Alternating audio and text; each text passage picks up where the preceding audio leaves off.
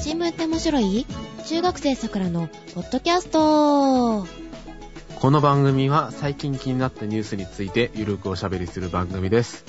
お届けするのは、逆転検事が面白いぞ、カエラと。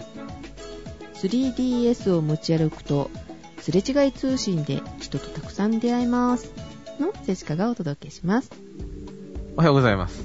おはようございます 3DS ですか。ゲームの話ですねはーい。すれ違い通信やってるカエラはあ、めっちゃバッテリー食いませんスリープ状態で持ち歩かないとダメなんだよねそうそうそうそうそう。だからね、いつも電源切っちゃうからね、あんまやんないんですよね。結構街中ではないのですれ違いそうね。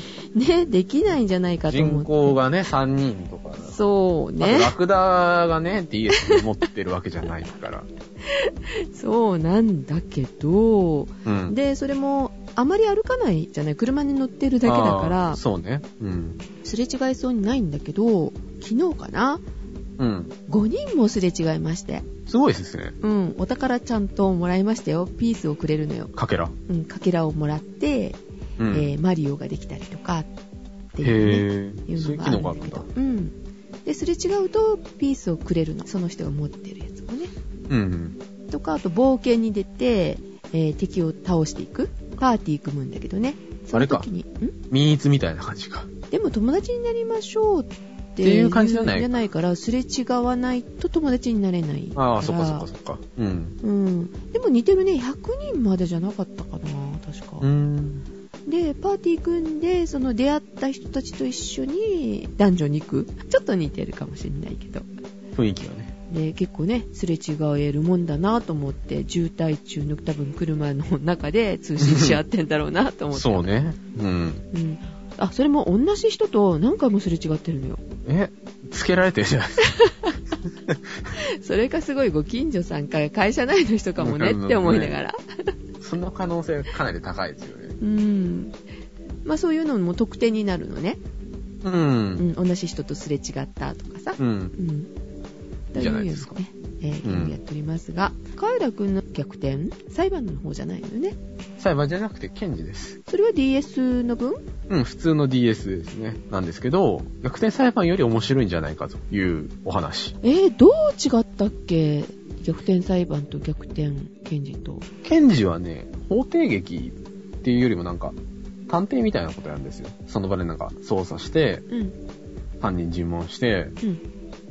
やっぱり貴様ではないかみたいな、そういうやり取りをするという。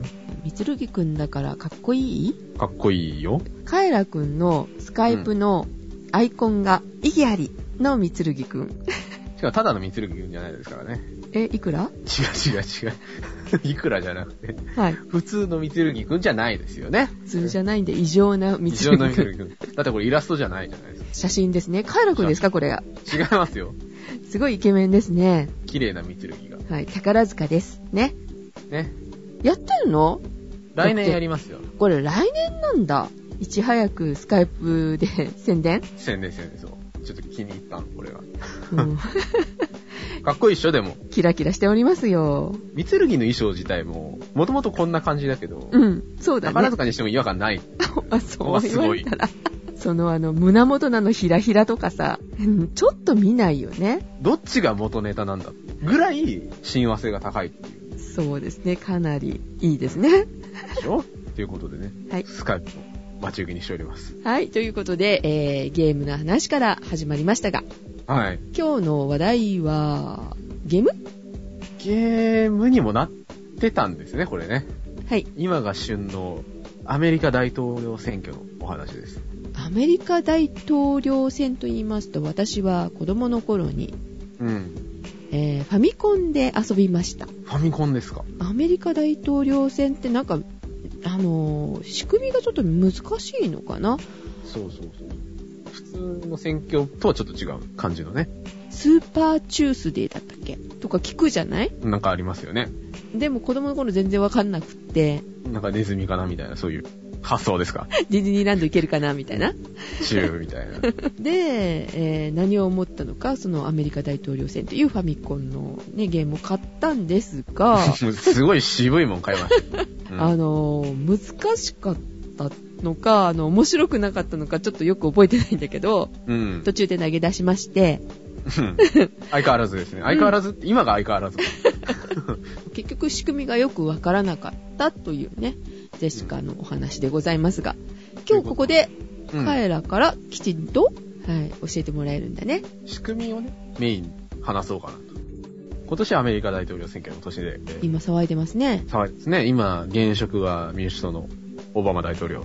で、えー対抗馬が共和党のロムニーさんがなんか、ドンパチやってますけど、うん。アメリカ大統領の任期何年か知ってます何年だっけ ?5 年 ?4 年ですね。で、2回連続までなんですよ。昔は、なんか慣習で、みたいな感じで、一応2期までみたいな感じだったんですけど、なんか、途中でなんか法律で決めて、うん。はい。 2期までみたいな形になったらしいんですけど、なんでしたっけアメリカ大統領選挙っていうのがそのままの題名のゲームでしたっけで、よくわからなかったっていうシステムなんですけど、うん。はアメリカ大統領選挙の特徴的なのはですね、い。期間がやたら長い。その、まず、大統領候補を決めるところから始まるんですね、アメリカ大統領選挙って。うん。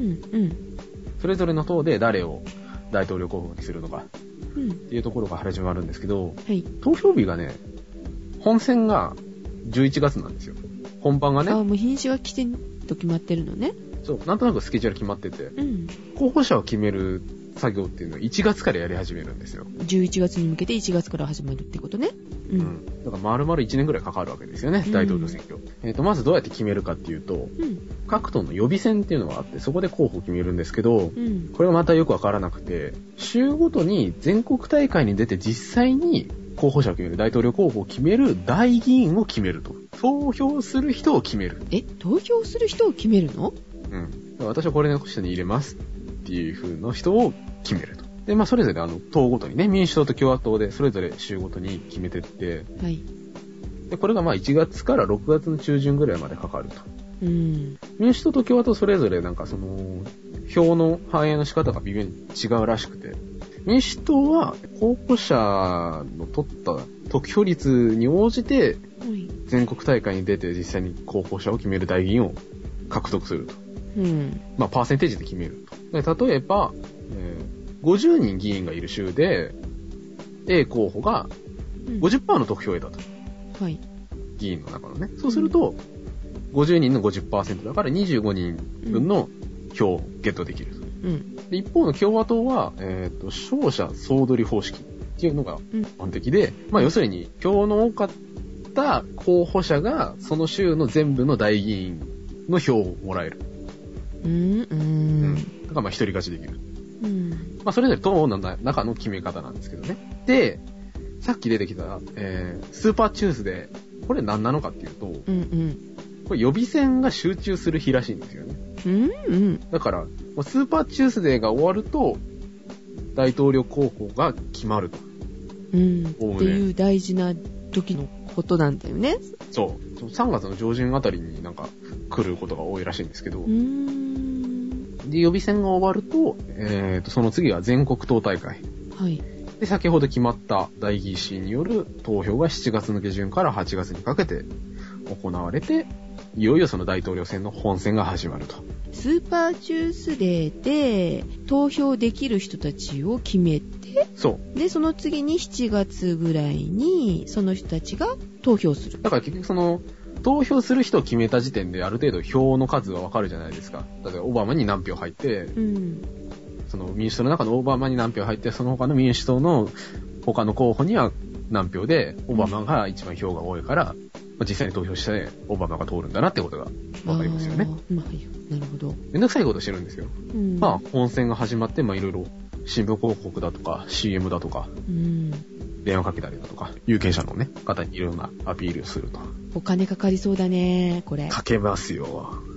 で、あとアメリカ大統領選で、割とユニークなのが、はいネガティブキャンペーン。相手をやっつけちゃうみたいそな。うそう。相手をコケにしたりとか、う。うんっ。ていう風に、まあ割と攻撃的なアピールもしたりなんかするんですけどう、ん。まあこのアピール合戦の中で山マだのがですね、はい。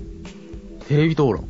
アメリカっていう国でテレビが一番やっぱりその影響力を持つメディアみたいで、まあ、生中継してはい。国民がそれを見て、まあ、大統領の考えを伺うと。で、このテレビ討論が割とこう重要視されてきたのが、ケネディ大統領が勝った時の選挙戦らテしい。レビが流行った頃っていうか、そうあですのね。できた頃なんですかでねき。た頃っていうか、普及ししした頃。し始めた頃。うん。うん。で、その時相手がニクソンだったんですけど、うんその討論結果自体は、うんニクソンが割と優勢だったと。ニクソンの方がいいいいこと言ってたんだけど、はい。ニクソンはなんかその見た目が余裕がなかったと。 そうなのうん。だけど、そのケネディが結構はつらつとね、あの若々しいイメージでこう、語りかけてたと。いうところで、視聴者には結構その、新鮮に移って、うん。で結果的にその大統領選でケネディが勝ったことにつながったんではないかというようなこともあるし、あと、最近で言うと、はい。えー2000年の大統領選で、ブッシュ大統領とうんアルゴアが対決した時に、うん。ブッシュの発言に対して、アルゴアが結構その、なんかブッシュに対してこう、舐め腐ったような態度をしたと。へぇあんまりなんかこう、心象がよろしくないようなことをして、その視聴者に不快感を与えたことで、超僅差でうん。アルゴアが負けたという見方もあるらしい。で、まあ、テレビ討論何回かやるのかなまあ、国民が大統領の考えを知って、いよいよ大統領選挙、本選ですね、投票日はい。なんですけど、まあ、いわゆる一般投票と呼ばれるものですね。うんで、これが11月の第1月曜日の翌日の火曜日に行うと。第一火曜日っていうわけでもないの。わかんないですけど、なんか、あの、調べた資料にはこう書いてあったんです けど、ややこしいわあね。やめましたね。う。うんん。で今年は、えっと、11月の6日に、えー投票日なんですけど、あ、来週じゃないですなか。んですけど、あの、なんだっけ、ハリケーンが来てう、ん。その大統領の遊説とかがね、うん。できなかったりとかいうので、結構いろいろ混乱してるみたいなんですけど、よあー、ちょっと話それちゃいますけど、なんかサンディすごかったですね。かったですね。なんか映画みたいでしたね、写真が。そう、なんかすごい停電もしてるし。そうそうそうそう。ニューヨーク、東海岸か、がえ結構そうんですよ。あれだけすごいなんかあの前もって危ないぞ危ないぞって言ったの、今回初めてのような気がするんだけど、うんまあ、この大統領選もあってですかねそう。で、なんか、やっぱりここで、はいオバマが、お株を上げるチャンスですよね。米軍の最高司令官ですから。そこのリーダーシップはね、うんどう発揮するのかっていうので、いろいろアメリカ国民も注目してるらしいんですけど、まあね、選挙、投票なんですけど、これもね、まためんどくさいんですよ。まだまだめんどくさいのはい。あのね、国民は直接ね、大統領に票を入れるわわけではないんです。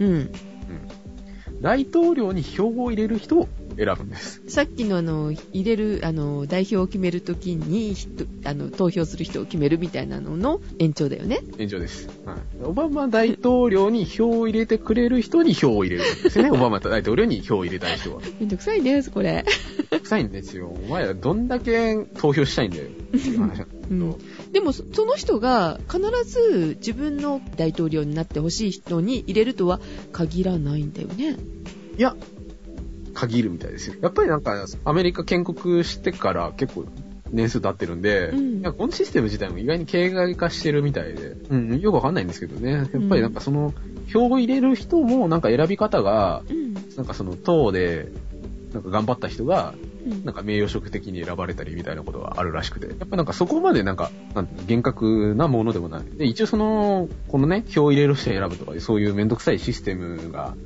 できた元々っていうのが、はい、あるの。なもそともとうアメリカ建国ですね。まあ約ね、はいざっくり200年、300年経ってるわけですよ、アメリカ建国してから。うんで、その建国した当時っていうのが、やっぱりそのアメリカで民主主義の国とか言うじゃないですか。うんっていうので、一番怖いのがね、州具政治って呼ばれるね。うん、集合政治、大衆の州に、うん、愚かと書いて州具。みんなが愚かってこと、そうそうそうそう。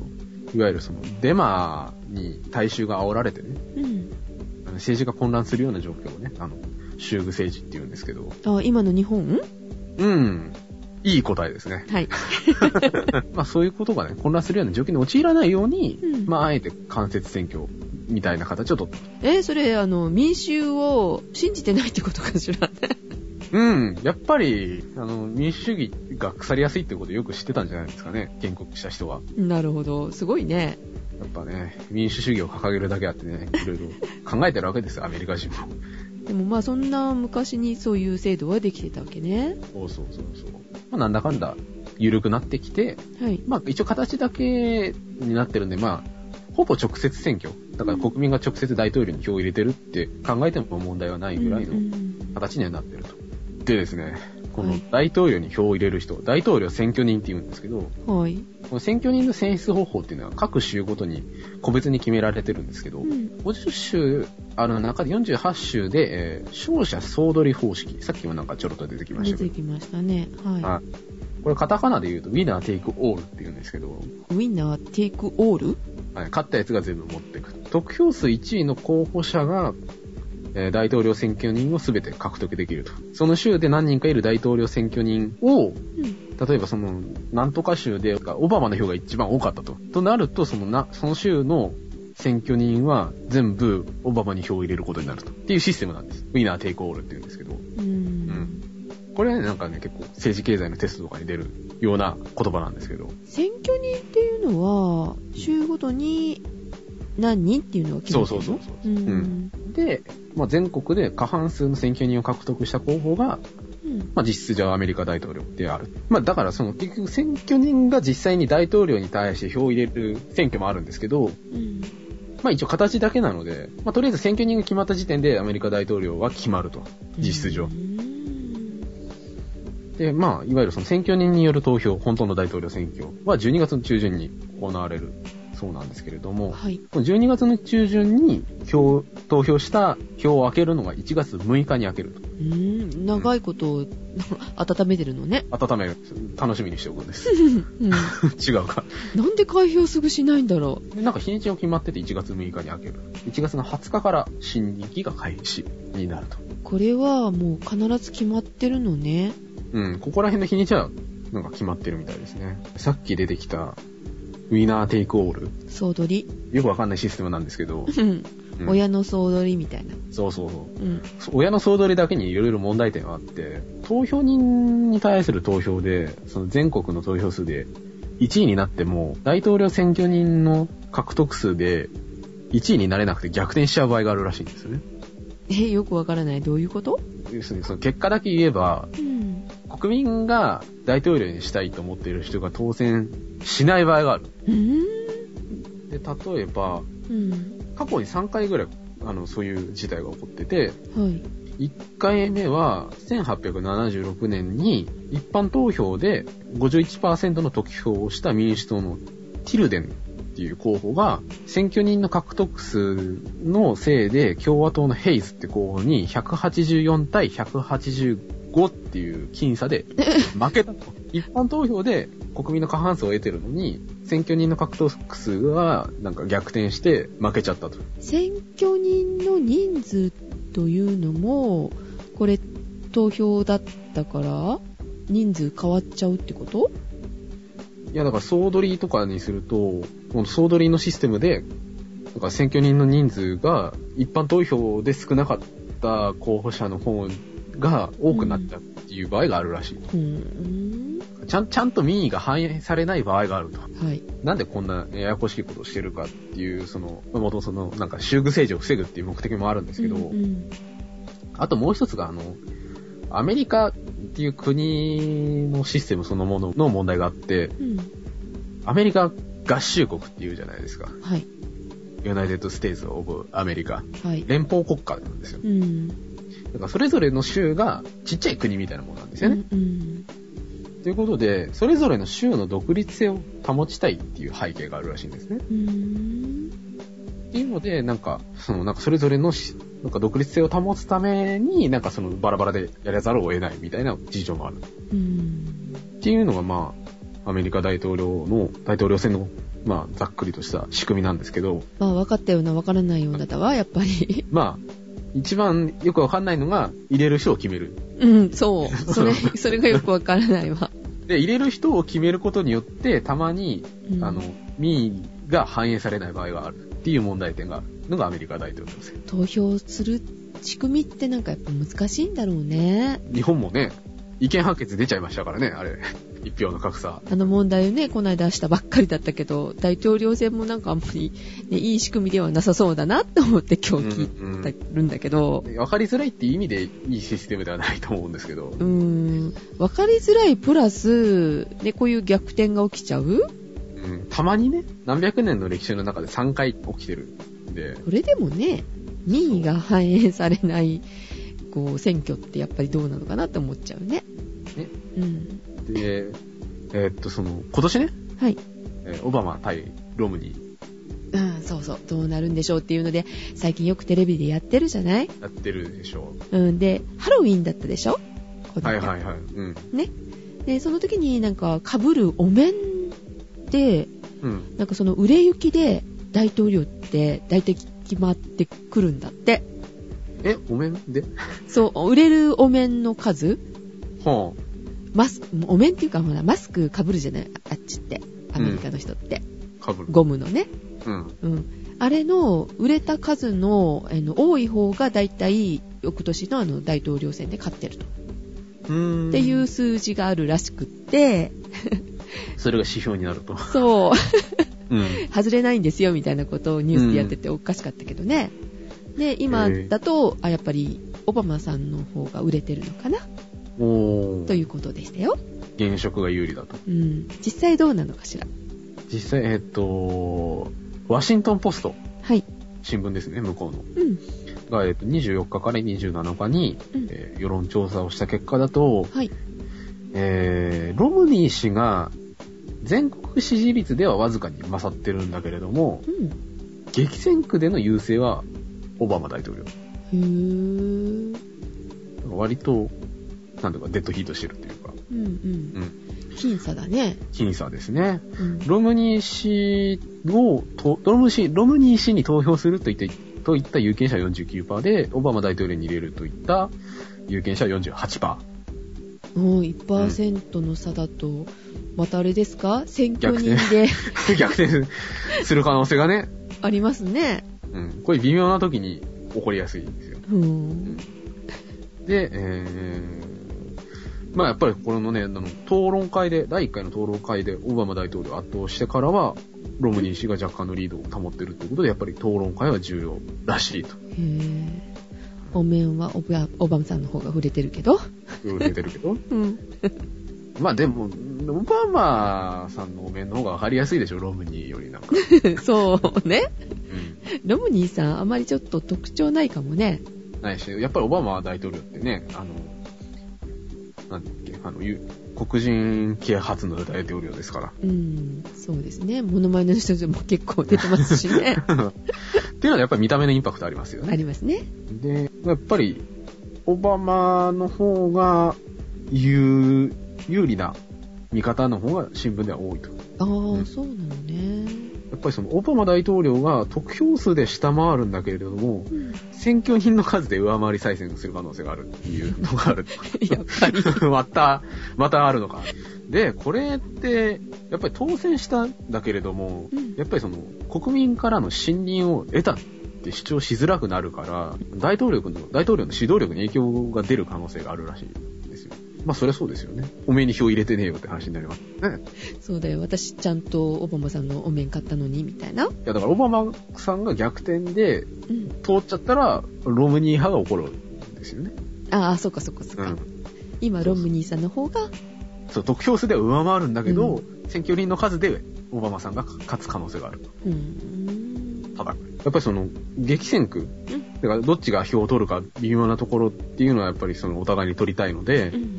あの各、あの、陣営は、そのお互いの苦手分野を克服することで支持の拡大を目指してるらしいと。アメリカって、あの、宗教で結構通ったり通らなかったりっていうのがあるって聞くんだけどね。ありますね。だから、あの、苦手な州とかがやっぱり出てくるうん。って聞くけでしょど、うね広大だから難しいね。難しいですよ。だってあんだけ広かったらね、うん。文化とか絶対違いますよ。ねえ。端っこと端っこだ。まあどうなるのやらってことな感じなんですけど、うん4年前オバマさんが就任した時に、就任式テレビで見てたんですよ。生で。はい。まあ一応ね、黒人初の大統領って割と歴史的じゃないですうか。っんていうので見てて、4年間無事に過ごせるのかなって思ってたんですけどうん。う、ん。生き残りましたね、ちゃんとね、 オバマさん。オバマさんが抱えてる一番のリスクって暗殺じゃないですか、きっと。あんだけ、なんていうの、黒人初とか言ったら絶対良くない風に思ってる人もいるじゃないですか。うん、まあね。で、ただでさ、アメリカ大統領って、あの、歴史上何人も暗殺されてるような職業なので、うん、うん 大丈夫かなと思ったんですけど、なんか、とりあえず、無事に4年間終わりそうですね。そういう意味で無事って言ったのね。そうそうそうそう。命が無事だったっていう。あそっか。はいい、やー、経済的にね、波乱万丈だったので、うん。そっちを心配してたのかなと思いました。まあ、それもそうなんですけど、ね、うん。まあ、どうなるんですかね。いや、そろそろね、私はあの、女性の大統領が出るかなと思ったんだけど、クリントン4名まあ一番ね、あの人が可能性高いでしょかな今回は。そっちには向かなかったね。うん。普通になんか、共和党のおっさんが出てきたけど。あの、映画とかえ、テレビドラマで、あの、まあ、アメリカの大統領の役をする人が黒人だったら、そろそろ黒人が出るとかあるみたいで、へ前そー。この話しなかったっけしましたっけしてなかったかな国民がそういうの見てると洗脳されるんじゃないかとジェシカ的には思うんだなんとなくイメージがね。けど、うん、うん。だからおばあさんがなる前ぐらいは結構黒人の大統領の役の人がすごい多かったのよねへー。で最近は女性大統領ドラマが多かっただからうん。まあ近々かなーって思ってたんだけどねそのうち、桜が大統領の役をやると。でも難しいから「嫌って言いそうだよ、うん。いやって言うんですか。 女子高生は異常だからあ、そうか。はいということでで、はい、アメリカ大統領選のお話でございました。はいということで、えーお届けしましたのはカエラと、ジェシカでしたいはい、それでは、いってらっしゃい。ってらっしゃい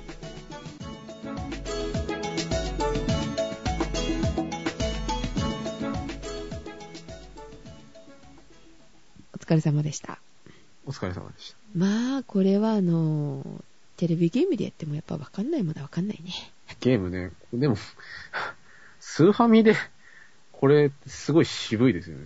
上院と下院っていうのもなんかよく分からんかったよねその頃ね上下んみたいうな。ん あのそれとおかしいのがあのアメリカの大統領選ってあのなんだっけ動物じゃないん動物動物のキャラクターだよね共和党がゾウさんだっけなんかえ、マスコ、マスコットみたいなそそれ幼稚園みたいなことですよね。ううん私ゾウさんゾウさんが好きだからゾウさんに一票みたい なまあ確かに最近のなんだっけ頑張れ日本じゃなくてなんだっけえー国民のためなんかわわけのわからない政党ができるとどこに入れたらいいのかわかんなくなっちゃいそうになるじゃないうん。それをやっぱり動物に分けちゃうといいかもしれない。私犬が好きだし、みたい な。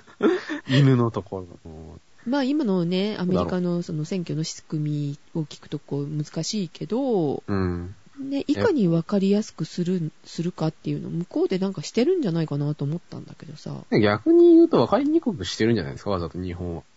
あ、日本は。うーん。うん。あの、、アホどもは考えなくてよろしいみたいな。うん。て、か、考えさせないで、だからう、ん、その分自分たちの思いに操れるじゃないですか。うん。逆に言えば。ううままあくね、うん使えば。うん。うんだか、ら、あの、みんな投票するなっていうことでしょそうそうそう。投票するなっていうか、うん。投票率低い方がいいんだよね。いや、てかね、あのね、投票率ってね、バカみたいに高ければいいってもんじゃないんですよ、あれ。うん。あのなんだっけ、どっ、どっかの、村で、まあ村だから、全体の数が少ないかうら、んよりそういう問題が発生するってするんですけど、はい。なんだっけな、16回連続、うん。 50年以上う、ん。村長選が無投票で決まってる村があるらしくて、選挙がやらないと、その村は。選挙しなくても、立候補した時点でもう決まっちゃうってことそうそうそうそう。最後に行われたのが、うんうん1957年の村長選すごでい。、うん。で、この時の投票率が97.81%。へぇー。まあ、もう50年ぐらい前なんで、その時の人口と比べて多分減ってはいるんでしょうけど、うんうん。今2000人ぐらいの村らしいんですよね。おー、はいはい。うん、で、とその時の選挙で、うん元村長がうん1166票で、新人が1061票で、ものすごい激戦だったと。うん、関係者曰く、この選挙で、その村人同士で結構しこりが残った から、もう選挙よくねみたいな感じになってやってないっていう。 だから、誰かが出たらみんな手を下げるっていう、すごいなあなあな村があるらしくて、民主政治とは何だったのか。まあ、それで成り立ってるんだったら別にいいですけどね。うん、健全ではないと思いますけどね。まあ、だけど、まあ、人数が少ないからだよ、そこ、きっと。まあね、2000人ぐらいだからね。ねなんですけど、えーそれどこなんだろ大分。姫島村で、なんか、今、現職の村長さんは、無投票でうん、 8000、8000、う8回もうん。 ずっとやってるんですよね。投票率97%とかなると、誰が誰に入れたとか、分かっちゃうんでしょうね、きっと。うんやだわ。まあやっぱりね、2、3000人のところって、あの、役場の人たちも、みんな知ってるからね、住民を、うん村民を。うん。うん、そういう狭いとこだから、投票も難しいんだと思うわ。うん。とは思うんですけどね。じゃあ、おやすみなさい。おやすみなさい。